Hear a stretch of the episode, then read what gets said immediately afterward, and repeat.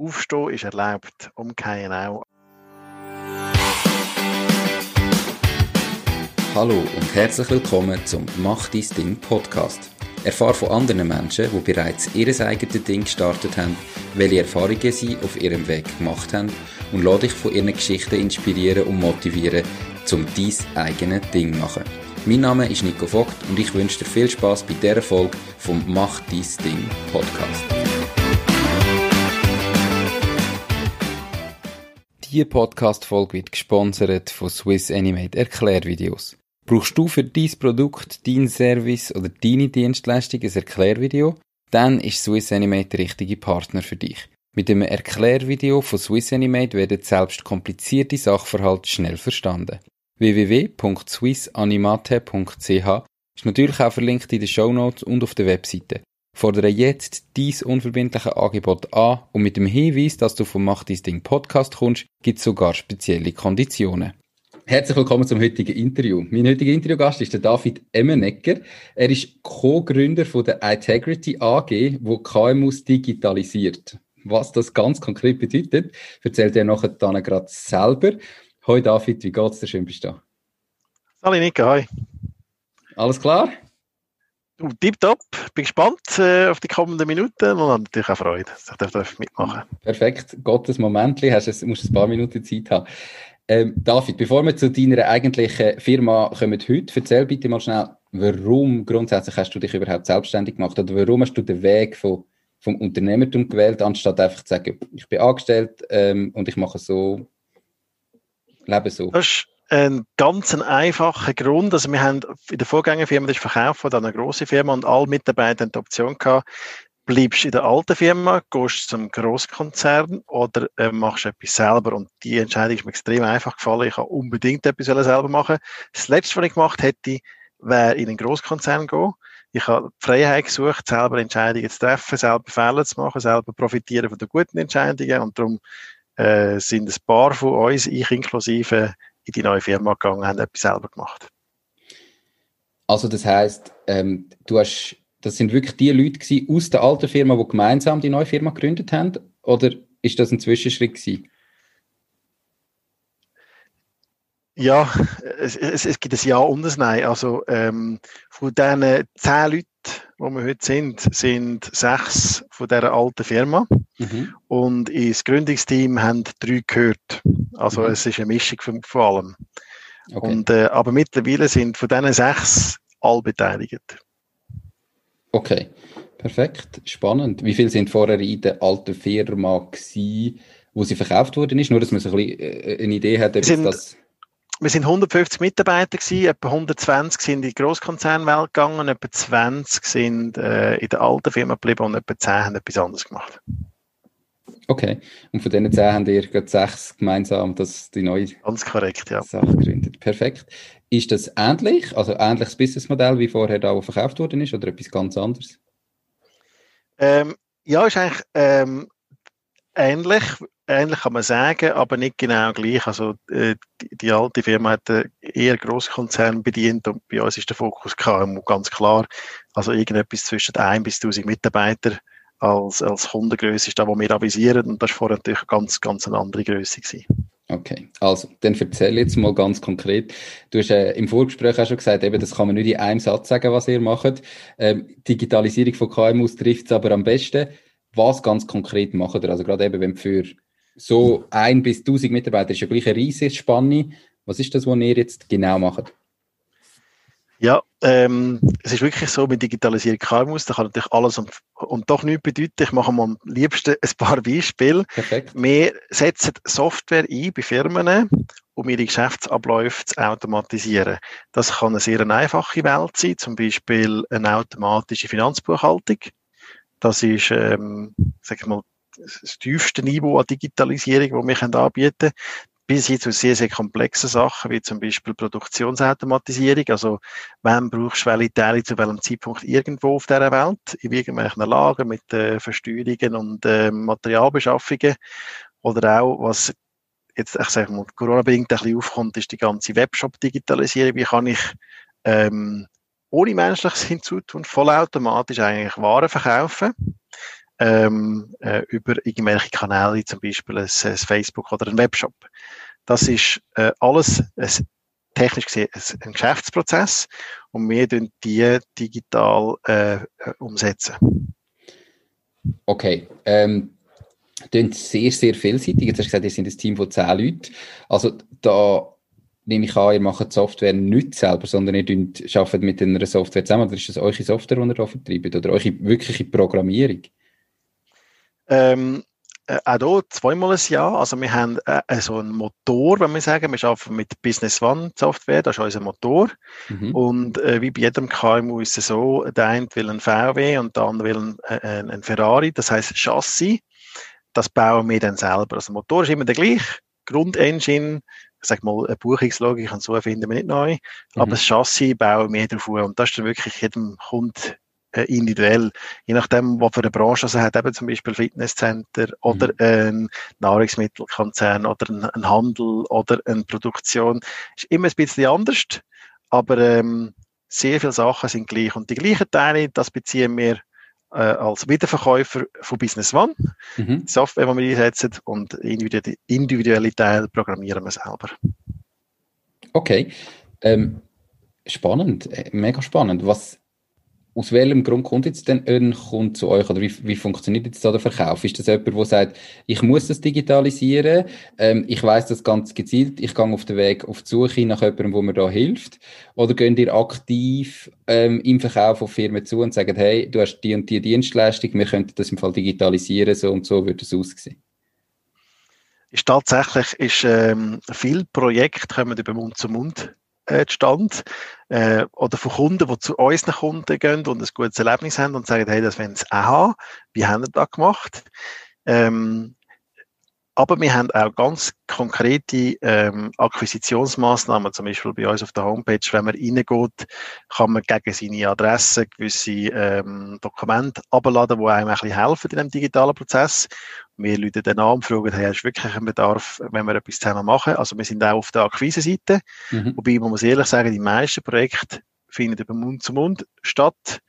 Und der Bedarf an Digitalisierung ist häufig ganz ein primitiver. Also zum Beispiel verlangt der Kunde von unserem Kunden, dass er die Rechnung elektronisch bekommt. Und dann mhm. kann das vielleicht die Firma gar nicht. Und dann muss es irgendetwas bauen, dass das ermöglicht ist. Und dann suchen sie dann so Firmen, wie wir sind. Okay. Kann man da auch mal, ich sage jetzt im Kleinen anfangen und sagen, schau jetzt, eben, wir machen jetzt einen ersten Prozess, äh, wie die Buchhaltungsautomatisierung, ähm, den wir umsetzen miteinander und dann schaffen wir mal so, und wenn wir dann spüren, hey, okay, jetzt haben wir irgendwie einen nächsten Bedarf, kann man so wie etwas dazu nehmen? Oder ist das dann immer auch kompliziert? Sollte man das möglichst alles aufs Mal machen? Wie sieht das aus? Nein, also wir empfehlen sogar schrittweise vorwärts zu gehen, und zwar nicht einmal weg äh, aus softwaretechnischen Gründen. Wir könnten eigentlich alles machen. Das Hauptproblem ist, wenn du den, den grossen Wurf machst, ist eigentlich die Überforderung der Mitarbeiter. Die haben gar nicht so viel Hirnkapazität, um so viel Neues gleichzeitig auf, äh, äh, lernen. Weil mhm. wenn wir umstellen von alt auf neu, das ist immer ein Stichtag. Das heißt, am Tag eins muss alles neu sein. Und wenn man natürlich viel von neuen Sachen hat, ist es sehr viel schwieriger, wie wenn man das schrittweise macht. Mhm. Also wir empfehlen ganz klar, einen Schritt nach dem anderen. Äh, digital zu machen ist viel verdaubarer für die Mitarbeiter. Äh, wie gesagt, die Limitierung von der Software ist nicht der Grund, sondern eher die menschlichen Aspekte. Okay. Jetzt mal äh, Hand aufs Herz, was ist denn da so eine durchschnittliche Auftragssumme? Also von was redet man da? Das tut nach sehr viel, sehr komplexer Arbeit, ähm, häufig eben gerade individueller Arbeit, inklusive Programmierung und so weiter. Mhm. Was ist da, wenn ich jetzt sage, ich will meine Buchhaltung digitalisieren? Ja, also auch hier gibt es äh, tausend Lösungen bis Sand am Meer. Da gibt es die 500 Franken Lösung im Medienmarkt bis hin zu den äh, Grosssystemen. Bei uns ähm, realistischerweise, ich sage jetzt mal, äh, ich sage jetzt mal eine 5 Mann Bude. Äh, natürlich, wir haben auch Mitarbeitergrößen äh, über 1000. Ähm, aber bei einer 5 Mann Bude musst du mindestens mit, äh, sage jetzt mal 30 bis 50.000 rechnen, der erste Wurf. Mhm. Äh, wir haben aber auch als Vergleich und trotzdem noch KMU-Projekte äh, im Millionenbereich. Okay. Also es ist äh, von der Bandbreite sehr, sehr dehnbar. Aber ich sage jetzt mal, der unterste Teil, wirklich unterste Limit, das ist nicht mal wichtig, wie groß das man ist, ist bei 30.000 Franken. Okay. Ähm, ich nehme an, eben, ihr, ihr ja vor allem gerade durch die Automatisierung ist es immer ein Investitionsprojekt auch in, in Zukunft. Also ich tue jetzt investieren, in Zukunft habe ich weniger Personalkosten, automatisierte Prozesse. Also wird, ist immer auch als Investition anzuschauen, oder? Oder wie? Also ganz klar, also wichtig ist, wenn man zu uns kommt und wir, wir, wir finden raus miteinander in so einem Workshop, wir nehmen einen Workshop, dass sich die ganze Übung finanziell nicht lohnt, dann finden wir das nach dem Workshop raus. Und dann mhm. sagen wir, Abbruch der Übung macht keinen Sinn, da bezahlt zu viel Geld. Mhm. Das heißt, äh, wir rechnen Minimum, ihr, meistens ist es früher, aber wir rechnen Minimum in fünf Jahren muss das draussen sein, von den Kosten her. Ähm, das ist, äh, alles andere macht keinen Sinn. Also wenn man nicht finanziell einen Vorteil hat, wo man wirklich kann anweisen kann, dann äh, machen wir das Projekt gar nicht erst. Okay. Cool. Perfekt, spannend. Ihr sprecht ja durch das KMUs an, also Businesskunden in allen Bereichen. Ähm, wie fährst du an? Also jetzt, jetzt hast du eine Dienstleistung, ähm, eben, hast noch keinen Kunden gehabt. Wie habt ihr angefangen vor diesen paar Jahren mit den ersten Kunden? Wie sind ihr die ersten Kunden hergekommen? Wie habt ihr das können verkaufen? Wie ist das gegangen? Ähm, wir haben ganz äh, primitiv angefangen. Ähm, wir haben äh, über äh, Lead Machine, das ist eigentlich ein Internetdienst, wo man kann potenzielle ERP-Kunden abkaufen äh, haben wir die Kontakt abgekauft und angegangen und tatsächlich auch gewonnen. Also okay. die ersten Projekte sind äh, über Vermittlungsfirmen quasi zu uns gekommen. Ähm, dann haben wir auch noch ähm, aus, äh, aus der alten Firma bei den kleinsten Kunden können die einen oder anderen äh, weniger übernehmen. Und heute ist aber die Basis mittlerweile so groß, dass wir aus den Bestandskunden heraus äh, neue Geschäfte können generieren äh, über eben Mund zu Mund sehr häufig. Okay. Seit wann gibt es jetzt äh, die Integrity AG? Also die Integrity AG gibt es seit 2017, also noch nicht so lang. Ähm, aber wenn man das Team anschaut, wir haben ja als, äh, zumindest in dieser Sechser-Gruppe, konstellationsmäßig schon vorher zusammengearbeitet, gibt es uns schon über zehn Jahre. Mhm. Ähm, aber als Firma sind wir erst alleine unterwegs seit 2017. Okay. Und wie sieht das die Firma heute aus? Kannst du etwas sagen über Umsätze? Eben, ihr hast gesagt, ihr sind plus minus zehn Mitarbeiter, ähm, Projekte, einzelne Projekte im Millionenbereich. Von was reden wir da insgesamt? Ähm, also mal grundsätzlich, ähm, aktuell, ich habe es gerade kurz nachgeschaut, vorher wir sind bei etwa 1,7 Millionen Umsatz bei 10 Mitarbeitern. Und äh, weitere zwei äh, Leute stellen wir an nächstes Jahr. Einer ist schon angestellt, einer ist erst noch auf, äh, wir suchen jemanden dazu. Das heißt, wir werden etwa zwölf sein nächstes Jahr.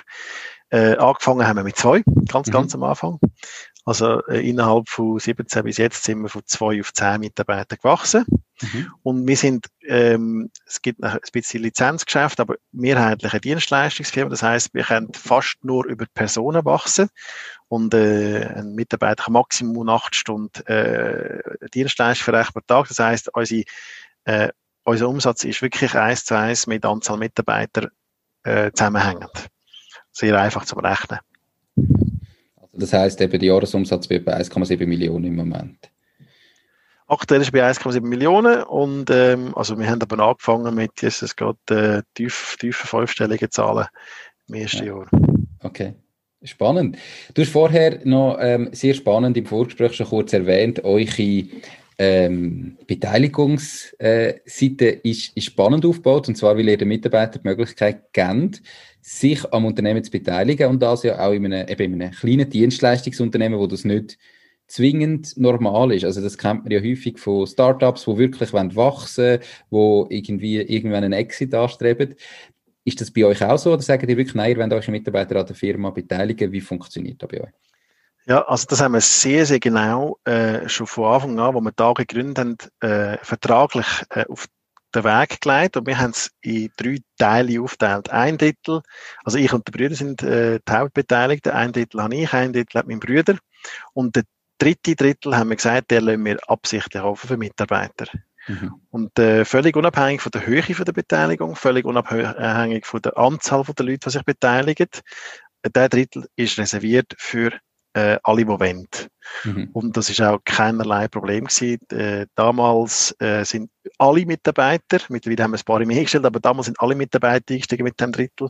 Das heißt, wir haben ein Drittel, ein Drittel, ein Drittel an Beteiligung. Okay. Jetzt erwachsen, hast du gesagt. Ähm, wie funktioniert denn da, wenn du jetzt neue Leute einstellst, ähm, ist es einfach das Gründungsteam gewesen, das die Möglichkeit hat, sich zu beteiligen?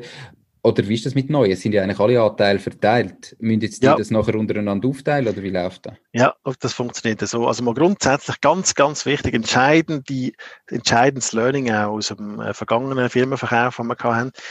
Bei uns kann man nur beteiligt sein, wenn man gleichzeitig auch angestellt ist. Das heißt, wenn man die Firma verlässt, was völlig okay ist, dann ist man gezwungen, seine Anteile zu verkaufen. Mhm. Ähm, man kann also nicht, sagen wir mal, äh, am Wachstum profitieren, wenn man nicht Teil ist vom Mitschaffen. Ganz eine wichtige Regel, sehr eine wichtige. Und ähm, auch der Preis ist festgelegt. Ähm, es gibt eine Formel, die ist übrigens live berechnet bei uns, äh, kann man am Bildschirm anschauen. Äh, eine Formel, die auch im Aktionärsbindungsvertrag hinterlegt ist, wie ist denn der Wert zum Zeitpunkt vom Ausstieg berechnet. Mhm. Das heißt, jeder, der dann, wenn er jetzt verkündet, äh, rausgeht, weiss auch, wie viel Geld komme ich über für den Anteil, den ich habe. Okay. Und da gibt es also keine Diskussionen, kein Streit. Und seit der Gründung haben wir tatsächlich einmal einen Mitarbeiter gehabt, der zu einem Kunden gewechselt hat, wo dann die Formel hat müssen greifen und das ist dann auch äh, problemlos zu dem Preis äh, verkaufen oder innerhalb von anderen Mitarbeitern, die ähm, äh, Lust haben, zum Teil abkaufen. Ähm, neue Mitarbeiter, dort ist es so, die sind natürlich per Definition nicht oder nicht beteiligt. Ähm, aber auch da sind wir äh, auf zwei Schienen offen, um das zu ermöglichen. Natürlich, wenn irgendjemand von den bestehenden beteiligten Leuten, wenn ein Teil weitergehen, ist das völlig frei, mhm. machbar. Ähm, aber wir planen auch äh, Kapitalerhöhungen, wenn es sinnvoll sind. Ein klassischer Fall wird passieren, wir haben hier im, im Baden äh, ein Büro und wir haben, sagen wir mal, in den nächsten fünf Jahren vor, einen weiteren Stock dazu zu nehmen und den auszubauen. Mhm. Und in diesem Rahmen wäre zum Beispiel eine Kapitalerhöhung sinnvoll. Und immer wenn dann da geplant wird, dann werden allen neuen Mitarbeitern die Möglichkeiten wieder offen stehen, um sich zu beteiligen oder nicht. Okay, also das ist jetzt nicht ein, ein fixer Zeitrahmen, wo man sagt, wir tun sowieso all, keine Ahnung, drei Jahre gibt es so neue Beteiligungsrunden, wo man das wieder ausgleicht, ähm, sondern das ist dann, wenn es mal Sinn macht und das kann sein, dass es halt nachher vielleicht einmal zehn Jahre keinen Sinn macht. Das kann sein, tatsächlich. Ähm, übrigens auch der dritte Drittel Mitarbeiter hat wirtschaftlich gesehen keinen Grund. Also es hat, wir hätten da 50-50 machen finanziell gesehen. Mhm. Ähm, der einzige Grund, warum wir Mitarbeiter wenn beteiligen, ist, weil wir echt daran glauben, dass das Mitschaffen mehr Spaß macht, wenn man auch vom Erfolg kann profitieren kann. Also es ist wirklich, sage jetzt mal, ein Goodwill äh, mhm. von den Gründern her, dass man das zur Verfügung stellt, aber es ist ein echter äh, Win-Win-Teil. Also wir, wir haben wirklich, ich würde mal sagen, nachweislich mehr Motivation bei den Mitarbeitern, wenn sie wissen, ein Teil vom Gewinn gehört mehr. Okay. Ähm, Jetzt hast du gesagt, du hast die ganz klare Formel publiziert, oder die wissen zumindest Mitarbeiter immer, wie viel Wert hat jetzt die Firma in dem Moment, wo sie aussteigen, ähm, oder auch in dem Moment, wo sie sie kaufen. Ich nehme an, das ist ja dann auch klar definiert, wie viel hat es bei einer Kapitalaufstockung und dann müsst ihr beide sonst Gründer wahrscheinlich auch mit, mitziehen, mit einschiessen wieder neu, nehme ich an. Das wäre jetzt der Fall, haben wir jetzt noch nicht gehabt, das ist korrekt. Wenn wir unsere Anteile behalten, es gäbe die Kapitalrüge, müssten wir auch wieder einschiessen. Gut. Sind Mitarbeiter, also sind das, sind, das ist ein AG, sind die beteiligt sowohl auch an einem Gewinn, also sind das auch, wenn ihr einen Gewinn ausschüttet, kommt da etwas rein, hat er das bis jetzt vielleicht noch nie gemacht, aber ist das in Planung oder profitieren sie einfach an der Wertsteigerung von der Aktie? Äh, also ich muss äh, dich korrigieren, wir haben das tatsächlich gemacht. Die erste Dividende okay. ist für alle Beteiligten geflossen, in diesem Jahr beide Way zufälligerweise, wegen dem Gewinn letztes Jahr. Und ähm, es war ein kleiner Dividendenanteil, gewesen, äh, absichtlich, weil man die meisten Mittel ab, äh, extra in der Firma behalten, oder einen psychologischen Teil auszahlt. Aber nur schon der psychologische Fakt, dass man etwas auszahlt bekommt im Sinne eines Gewinns, hat äh, sehr viel bewirkt. Also die Leute haben richtig Freude gehabt. Mhm. Ähm, es ist auch unabhängig von irgendwelchen Boni. Am Schluss des Jahres haben wir ähm, je nach Geschäftsgang eine Boni, hat aber nichts mit der Beteiligung zu tun. Ja, also jeder hat die Möglichkeit, ähm, auch noch Boni zu haben, wenn er will, also wenn, wenn es die Situation erlaubt, so muss ich sagen. Mhm. Und wenn es dann immer noch die Situation erlaubt, gibt es auch eine Dividende. Und unsere Strategie, wir haben sogar im Aktionärsbindungsvertrag äh, äh, einen Prozentsatz, ich weiss leider nicht auswendig, am mindesten Dividende, die wir planen zum Ausschütten. Ähm, das heißt, die Idee ist wirklich, dass die Beteiligten auch Bargeld bekommen, nebst der normalen Wertsteigerung, die es sonst auch gibt. Okay, also die, der Prozentsatz, du weißt ihn gerade nicht, aber das ist einfach ein, Prozent, ein gewisser Mindestprozentsatz vom Gewinn muss zwingend ausgeschüttet werden. Genau. Äh, einzige Bemessung ist die wirtschaftliche Machbarkeit. Also wenn es wirtschaftlich machbar ist, dann ist der Prozentsatz, der dort festgelegt ist, ähm, äh, zwingend auszuschütten. Richtig. Okay, spannend. Ähm, sehr spannend. Habt ihr eben, das ist ja äh, gerade für ein KMU nicht, nicht normal. Die meisten Gründer wollen ja ihre, ich sage jetzt, äh, als Eigentum bei sich behalten. Ähm, Außer das ist wirklich Startup-like. Wir wollen möglichst schnell wachsen, möglichst viel. Und dann wird das ja häufig gemacht, dass Mitarbeiter zumindest Optionen bekommen, um drin hineingehen. Was ist jetzt euch Ziel? Also, du hast gesagt, das sind Dienstleistungen, dann ist Wachstum ja auch immer beschränkt. Wenn ihr, habt ihr mal, wie sieht euer Plan aus für die zehn Jahre? Also mal grundsätzlich das Ziel von der Mitarbeiterbeteiligung ist ganz klar, dass die Mitarbeiter bei uns wollen bleiben mhm. äh, nebst der Motivation. Ähm, und gerade jetzt im digitalen Bereich, in der IT, ist, ist sehr wissenslastige Branche. Zum dort Talent finden, ist extrem schwierig. Darum ist das äh, fast schon ein eine natürliche Maßnahme in unserer Branche, um die Mitarbeiter so an die Firma zu binden. Okay. Vielleicht in einer anderen Branche weniger der Fall ist. Ähm, jetzt gibt es natürlich da x Spielvarianten, das vorhin gesagt mit Optionen, das ist eher die liquiditätsschonende Massnahme. Äh, wir haben es direkt mit Aktien geschafft, ähm, da ist dann ein bisschen äh, Spielerei, wie man das macht. Ähm, aber das Ziel ist natürlich, dass wir ähm, in den nächsten zehn Jahren, wie du sagst, wachsen. Und zwar nicht nur in dem Bereich, wo wir heute schon stark sind. Wir haben vor, sagen wir, das Portfolio an digitalen äh, Dienstleistungen zu erhöhen. Mhm. Sind wir, gerade im, wir sind im ERB-Bereich, aber wir haben auch vor, ganz klar zum Beispiel einen Webbereich aufzubauen, wo ähm, weit über das rausgeht, was wir heute machen. Das ist äh, allen voran ist, dass eben zum Beispiel äh, Webshop-Anbindungen, äh, Portal, ähm, kundenseitig, lieferantenseitig, also noch ein, ein Mühe mehr als nur interne Ressourcenplanung. Mhm. Und, ähm, und wir investieren ganz fest in die neuesten Technologien, wie eben alles rund um Web und HTML.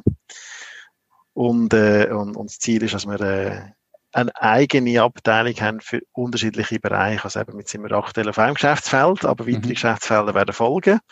Ähm, und ähm, mit, also in der Zwischenzeit schaffen wir dort, wo wir noch kein einiges Know-how haben, schaffen wir Beteiligungen an anderen Firmen, die da haben, aber immer mit dem Ziel, dass wir das internalisieren in eigenen Abteilungen. Okay.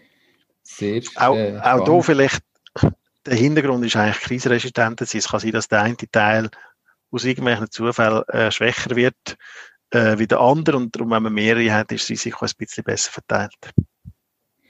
Okay, definitiv. Sieht, sieht man jetzt im Moment bei ganz vielen äh, Firmen, wo, das ist halt immer, immer die Schwierigkeit, gell? Auf die einen Seite wäre ja Fokus auch sinnvoll, oder? Man, man sollte sich nicht zu fest verzetteln, ähm, sondern das, was man macht, richtig gut machen und gleichzeitig ist eine gewisse Diversifikation auch wichtig. Ja. Anhand von was tun ihr jetzt entscheiden, in welche Bereiche das er geht und wo an das er geht und wie schnell das er diversifiziert? Also ist ganz klar der Markt. Also wir haben äh, x Anfragen, die reinkommen für gewisse äh, Know-how-Bereich, wo wir selber merken, da haben wir noch externen Bedarf, wo wir noch mit einkaufen. Das, das ist doof, oder? Dann, dann tun wir es lieber selber machen. Kostet äh, am Anfang viel, aber nachher dann mehr. Mhm. Also wir lassen sehr genau auf den Markt. Jetzt hat uns natürlich ein bisschen äh, Corona in die Hände gespielt, aus zwei Gründen. Erstens, äh, weg Corona haben alle das Gefühl, jetzt müssen sie erst recht digitalisieren, oder? Aber äh, der größere Effekt ist eigentlich der gewesen, ähm, wenn man ein Projekt macht mit uns, dann braucht das sehr viel Zeit. Und plötzlich haben ganz viele Firmen Corona-bedingt ganz viel Zeit. Mhm. Und, äh, und die investieren jetzt die äh, freien Ressourcen, weil sie halt zu wenig, zu wenig Arbeit haben, eben in solche Projekte wie bei uns. Und darum sind wir ganz klar Profiteur von dieser äh, Krise. Nicht einmal groß wegen der Digitalisierung, mehr wegen dem Zeitfaktor. Okay. Auch spannend. Aber schön gibt es zum Glück auch Profiteure von dieser Krise und das freut mich, freut mich sehr für euch, definitiv. Uns geht es also leider nicht so. wir, wir haben tatsächlich Leute angestellt in dieser Krise und haben weitere Stellen ausgeschrieben und äh, das ist gut zu sagen, es gibt auch Gegenbewegungen. ja, oh, oh, hoffentlich. Ähm, freut mich wirklich für euch. Du hast vorher gesagt, eben, ihr seid in dieser Firma gewesen. Bist du in dieser Firma, die gross dann verteidigt worden ist? Also, erstens hast du gesagt, ihr habt dort daraus gelernt, dass nur Leute dürfen beteiligt sein, die in der Firma arbeiten. Genau. Was ist denn vorher das Problem gewesen, ähm, oder wie ist denn da vorher gelaufen? Ja, wenn es eben nicht geregelt ist, ist es ganz einfach, der, der die Aktie hat, äh, der profitiert und zwar unabhängig davon, ob er in dieser Firma schafft oder nicht. Mhm.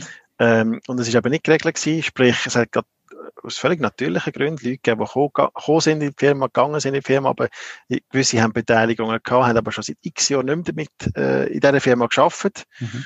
und haben dann extrem viel äh, äh, profitiert, ohne dass sie selber etwas dazu beitragen haben. Mhm. Und das ist ein strategischer Fehler in meinen Augen zu, zu Beginn von diesen Beteiligungen gewesen. Und das ist, dass das uns nicht passiert, mhm. haben wir gesagt, wir dürfen profitieren, unlimitiert, aber nur solange man auch etwas beiträgt.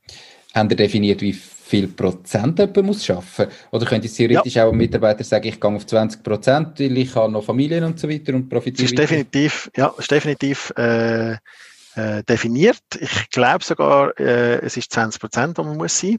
Ja. Äh, und entweder ist man Mitarbeiter oder man ist Verwaltungsrat. Also die zwei Varianten gibt wo mhm. man äh, muss haben, damit man darf beteiligt sein. Mindestens 20 Prozent, mindestens Mitarbeiter, mindestens Verwaltungsrat. Okay. Also die drei Kombinationen und dann kann man, kann man sich äh, beteiligen. Okay, perfekt. Ähm, also, du hast vorher schon dort äh, geschafft. Bist denn du vorher auch beteiligt an dieser Firma, die ihr verkauft habt?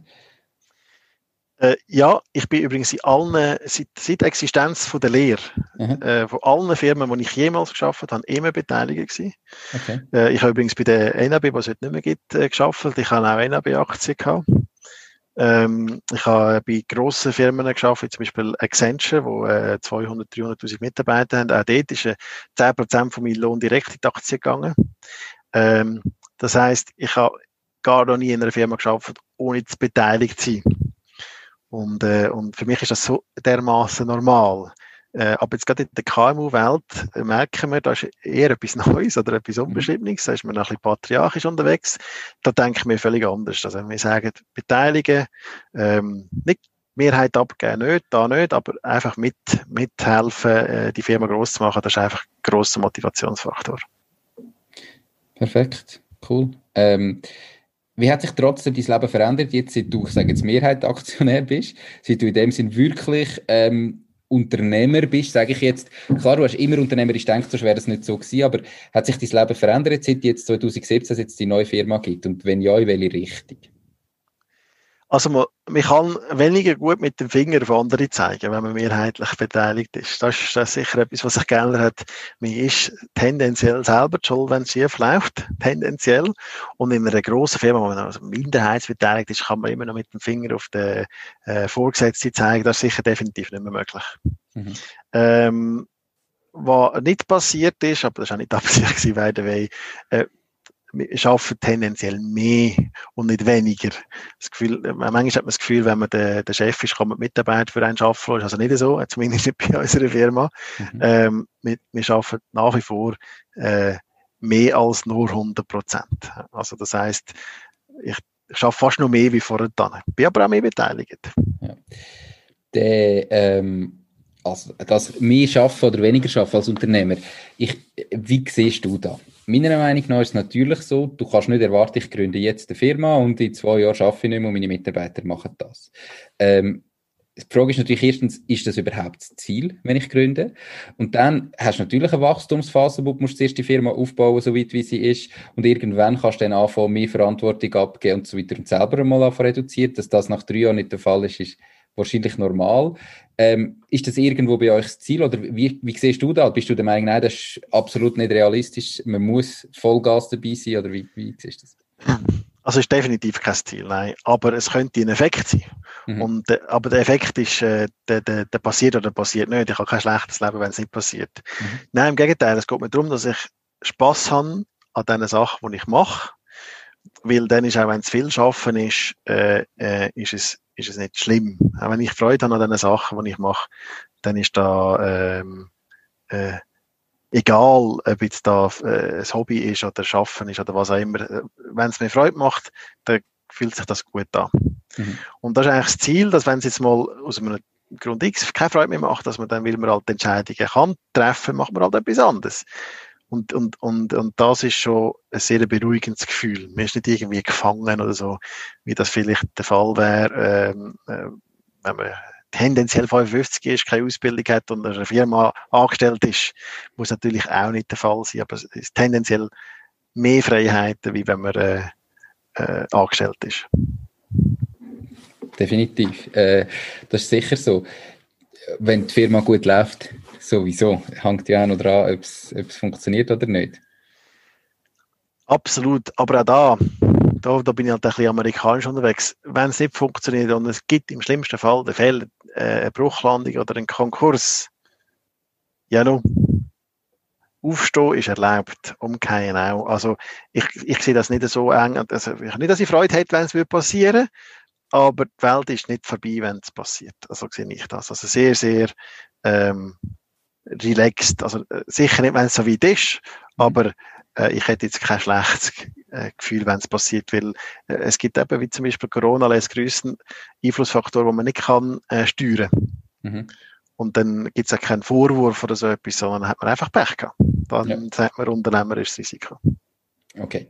Ähm, unternehmerisches Risiko hat ja häufig auch mit Finanzen zu tun. Und ganz viele Leute, die sich vielleicht überlegen, äh, sich selbstständig zu machen, gerade in einem Job, wo vielleicht du hast, im IT-Bereich, dann, dann ist man in einem Großkonzern, schafft in einem Großkonzern, hat tendenziell einen sehr guten Lohn, wir sind in der Schweiz, wir verdienen gut, dann hat man ja häufig so die Angst, ja, funktioniert es, dann funktioniert es nicht und das Geld kann ja sehr ein grosser Hämmer sein, um den Schritt wagen, weil man weiß nicht, verdient man jemals wieder so viel, man hat andere Verpflichtungen und eigentlich geht es einem ja gut, man verdient sehr guten Lohn, aber in gewissen, in gewissen Situationen.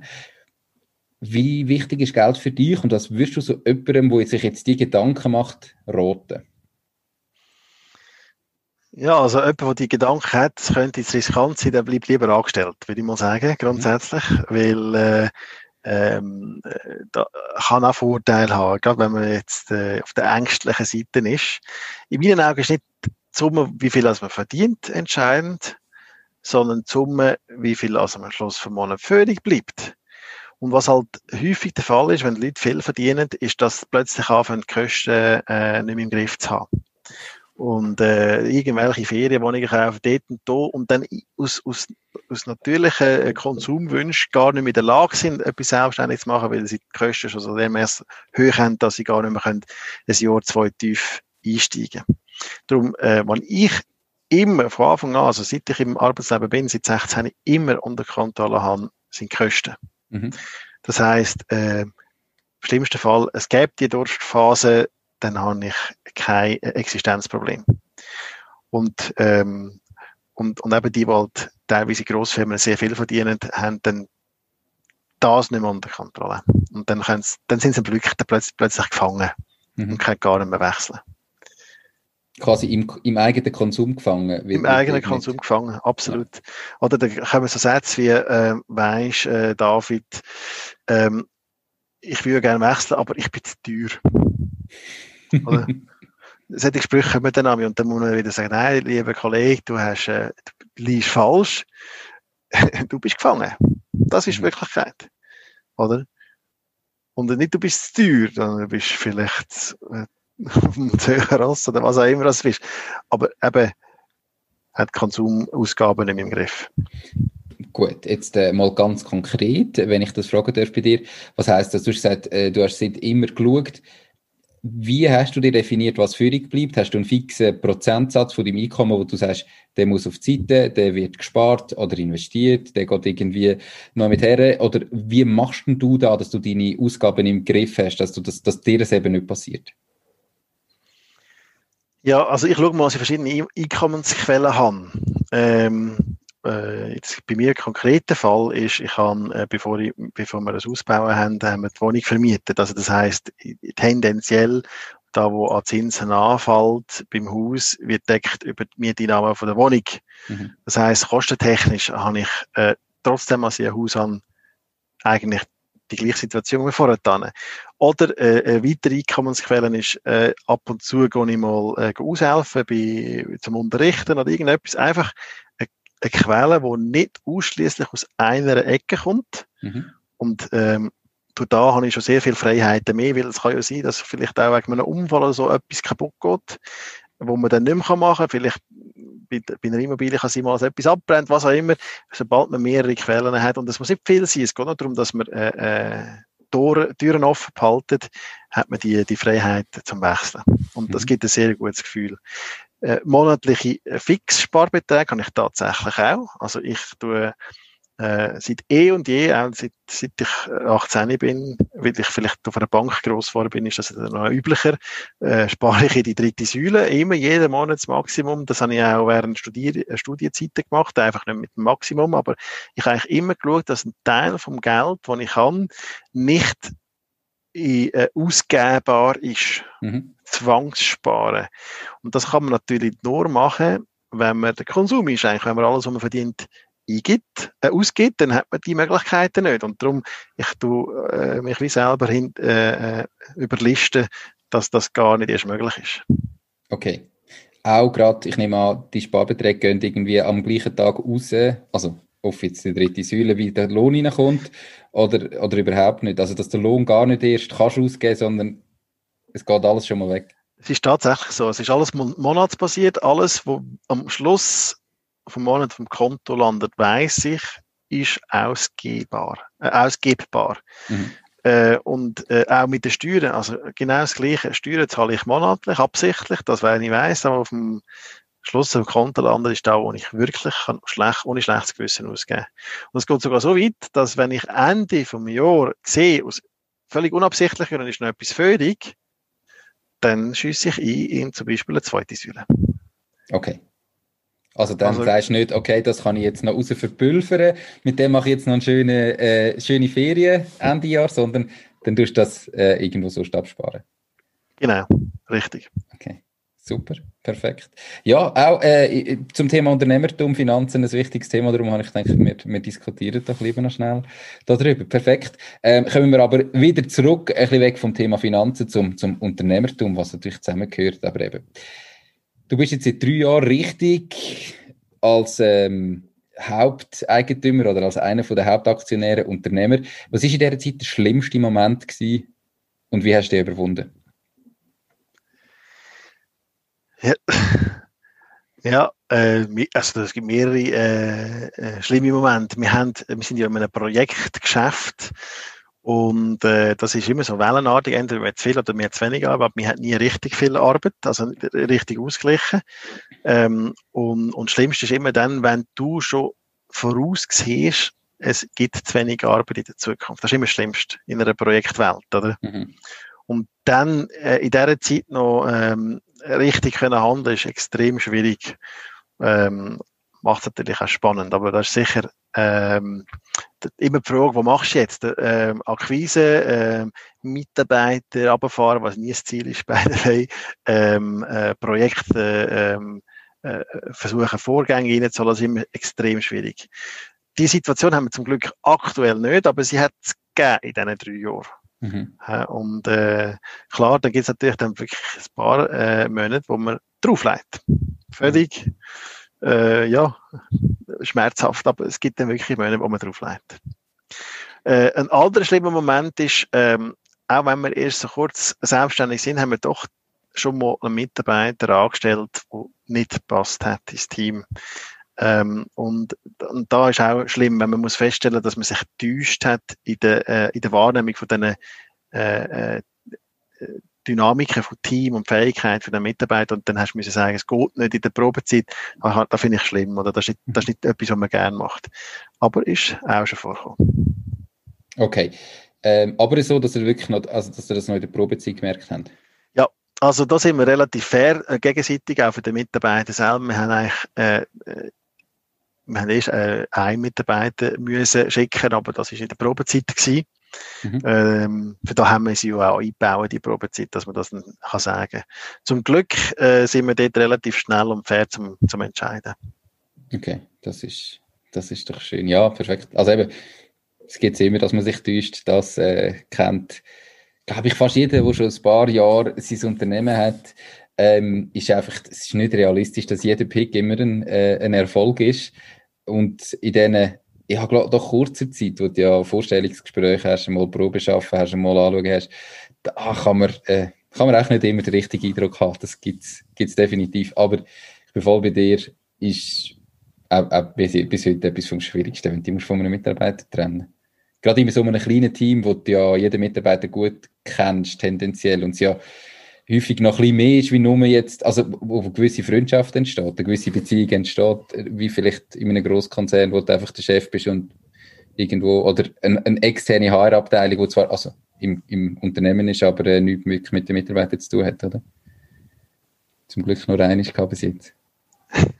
Also äh, ich bin ja in der Vorgängerfirma auch, sind wir auch von 20 von 150 äh, Leuten gewachsen und da haben wir auch von Nullstruktur bis hin dann zu der externen Personalabteilung alle, alle äh, Hierarchiewelten durchgemacht und darum auch in den aktuellen Firmen, wir wissen eigentlich, wo ist die Grenze, wo äh, das Persönliche äh, weggeht äh, und, und wo kann man selber noch schaffen, wo ist nur Management, das, das wissen wir, darum unser ähm, Mitarbeitermaximum haben wir mal innerlich auch festgelegt. Wir wollen eigentlich so im Team 25 Personen, wenn wir aufhören mit wachsen. Ja. Ähm, und zwar einfach damit die, der, der persönliche droht zueinander, dass der nicht organisatorisch gesehen weggeht. Ja. Ähm, das ist jetzt mal relativ weit weg. Es kann ja sein, dass dann immer noch anders ist, wenn man äh, so weit wäre.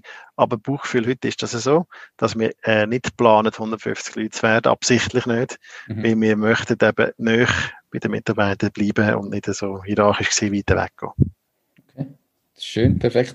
Ich bin dort absolut eben mit der Meinung, darum habe ich ja so unterschiedliche Unternehmer im Podcast, ähm, dass das wichtig ist, dass man sich das selber überlegt und für sich selber entscheidet, wie stimmt für mich. Es ist ja dann mein Unternehmen oder zumindest zum, zu der Mehrheit und es dann auch so macht, wie es für einen stimmt und nicht das Gefühl hat, nur weil irgendwie andere Leute äh, wachsen und mit 150 Mitarbeitern verkaufen, muss ich das auch mit meinem Unternehmen, sondern es ist ja auch okay, wenn man sagt, ich muss nur ganz allein selbstständig sein, ich habe einen Kleinbetrieb mit zwei, drei Mitarbeitern und das ist perfekt für mich.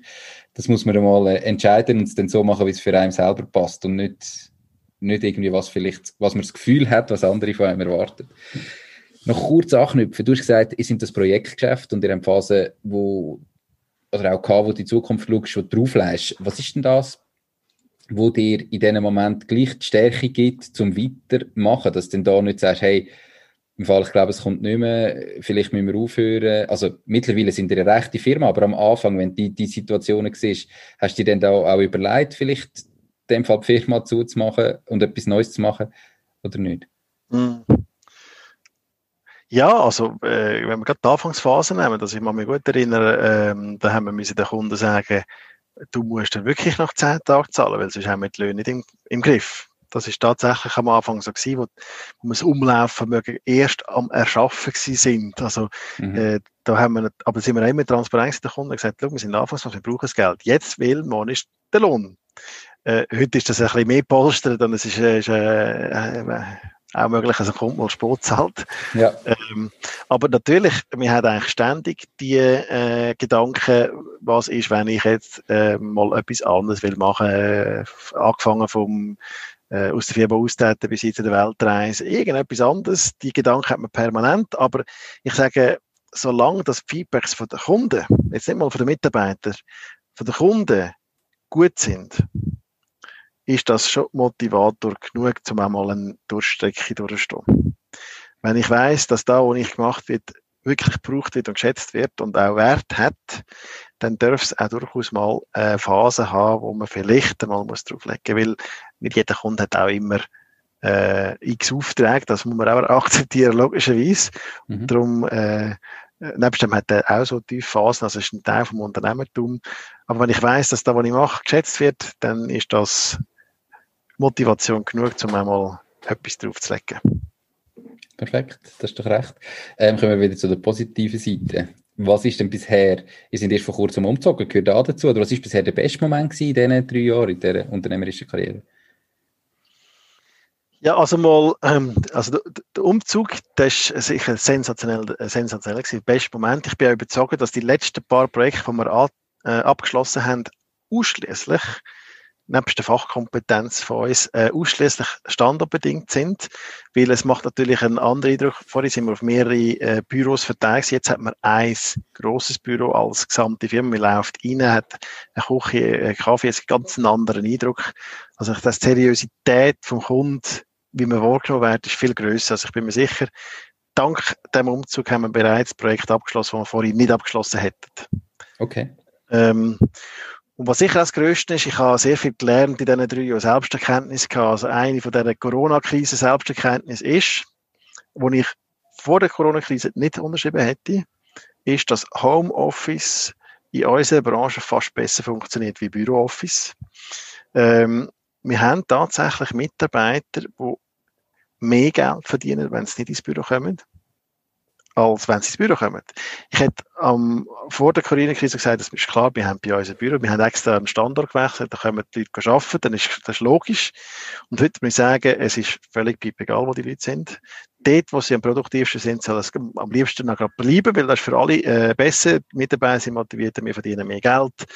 Und äh, eine von diesen Selbsterkenntnissen war, das ist je nach Mitarbeiter, ist das wirklich komplett anders. Und ich darf nicht meine eigene Ansicht auf die Mitarbeiter überstülpen, wie ich da vielleicht früher gemacht hätte.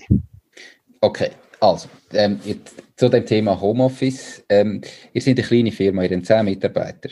Jetzt habt ihr gerade ein neues Büro und jetzt merkst du, Homeoffice funktioniert besser bei der einen oder anderen.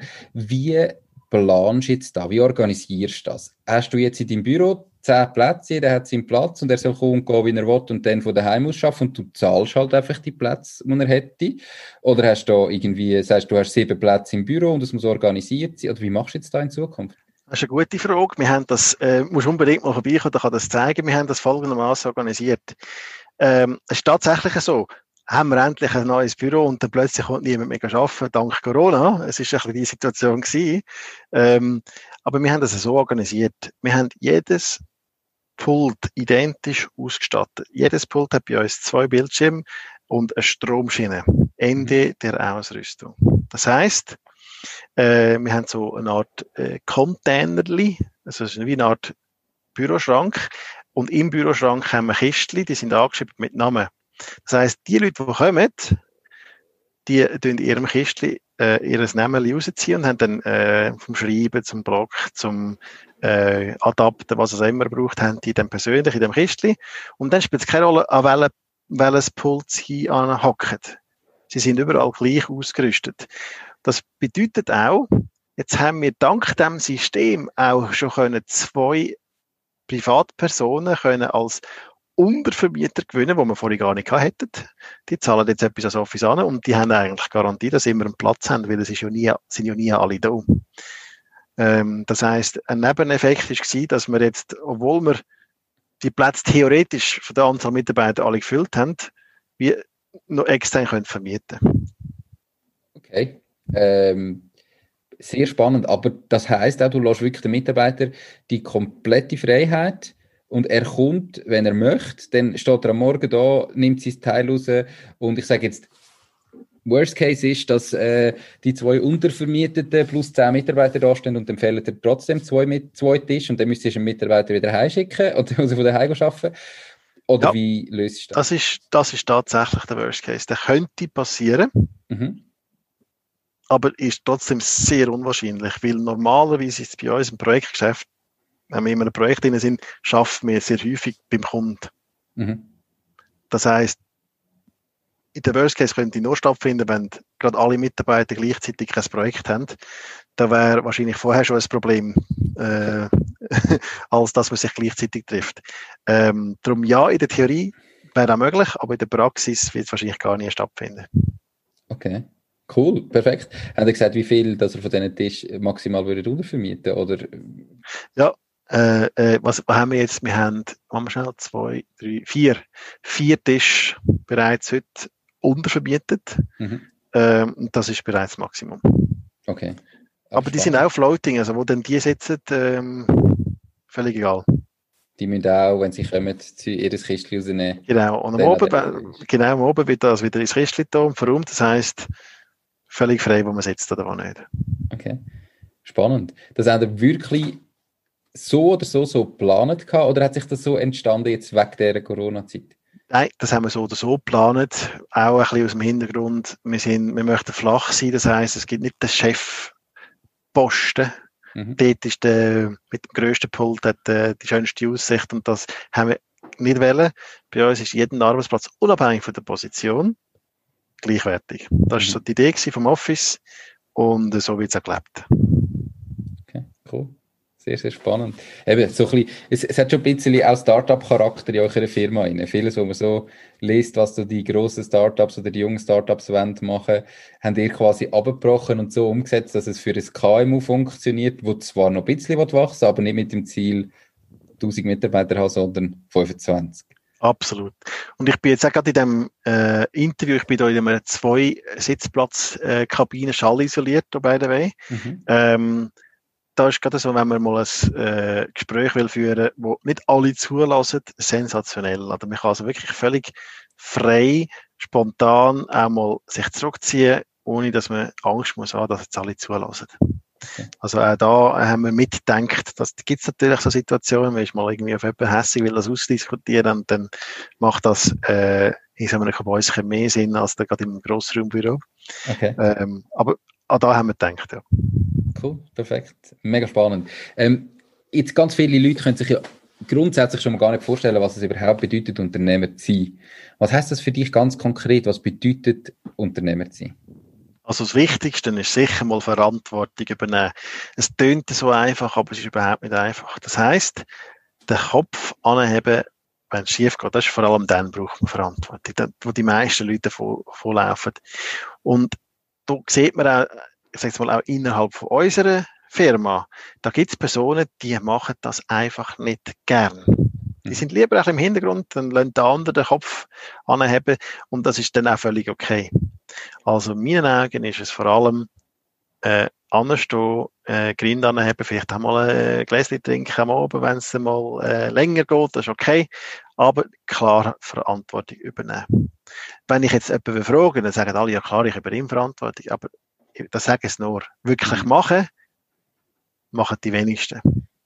Ähm, und, und das ist sicher etwas, was ein Unternehmer auszeichnet. Er steht da und übernimmt Verantwortung. Ja, ich bin für das verantwortlich. Auch wenn nicht ich als Person das äh, äh, gemacht habe, ich stehe da an. Mhm. Das mhm. ist ein Unternehmer. Okay. Also auch eben, wenn man genau weiß, welcher von den Mitarbeitern das es war, sage ich jetzt, dass man selber voran steht und sagt, ja, mein Fehler und nicht äh, der ist es im Fall genau. zu dem. Ja. Genau, so ist es. Okay. Absolut, das ist genau das. Super.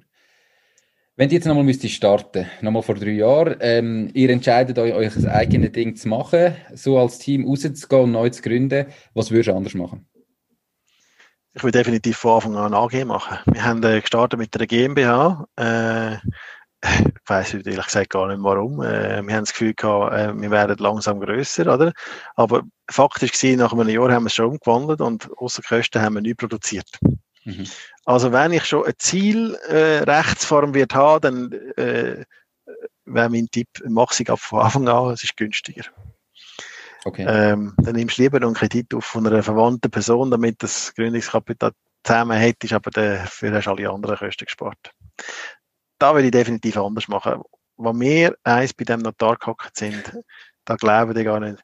Äh, nicht nur wegen dem äh, Umwandeln in Tagen, immer wieder für irgendwelche Sachen. Und da hätten wir uns sicher können ersparen Okay.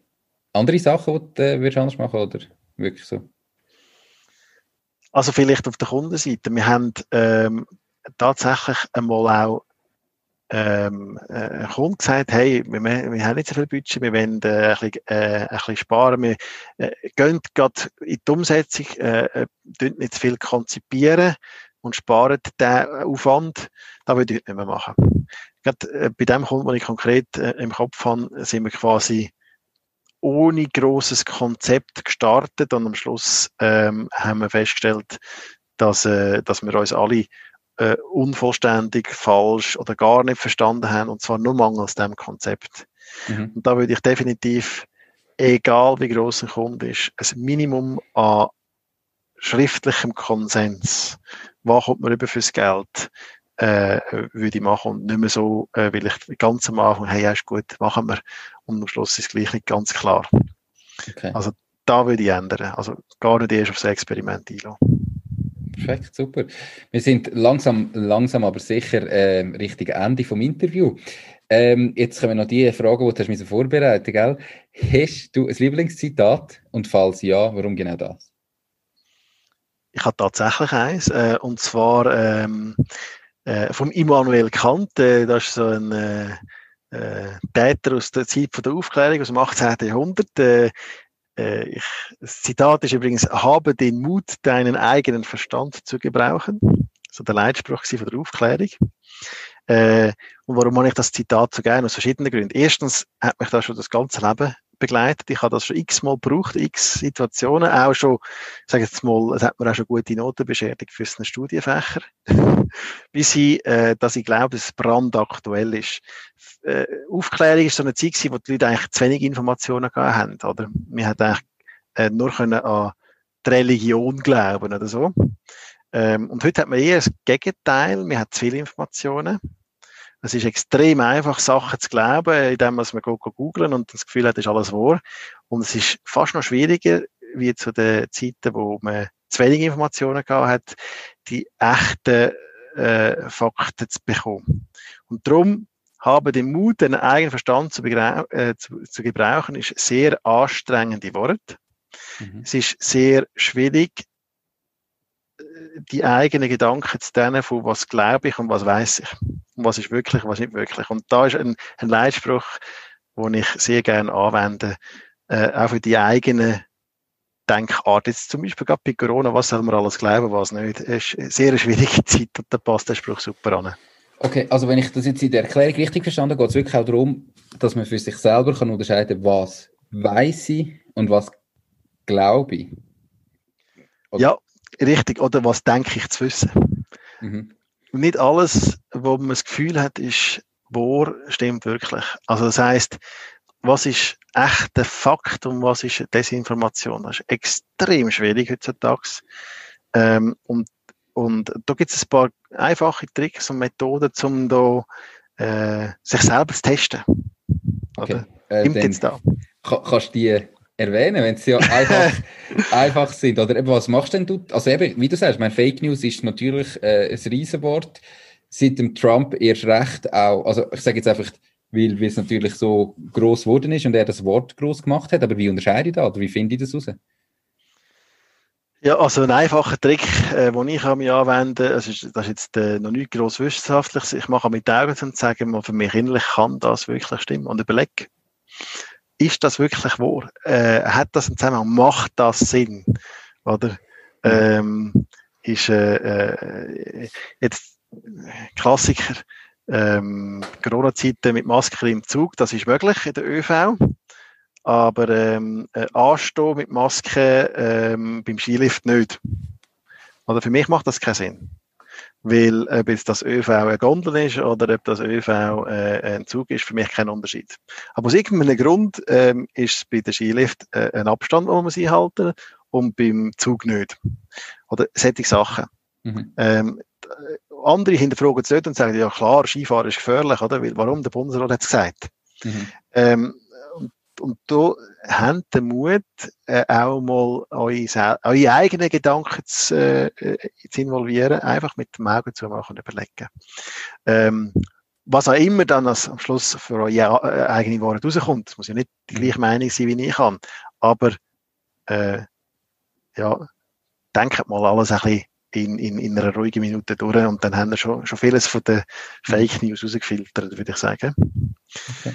Und, äh, und da gibt es natürlich die äh, ein wissenschaftlichere Methoden, die ich beide bei komplexen Themen auch gerne anwende. Also, äh, wie gesagt, ich, du, du hättest ja noch Frage gehabt, was sind genau. deine Lieblingsbücher etc. Und ich, ich bin einer, der extrem schlecht äh, Bücher liest. Ähm, wenn ich Bücher lese, sind es Fach, Fachbücher für irgendein Thema.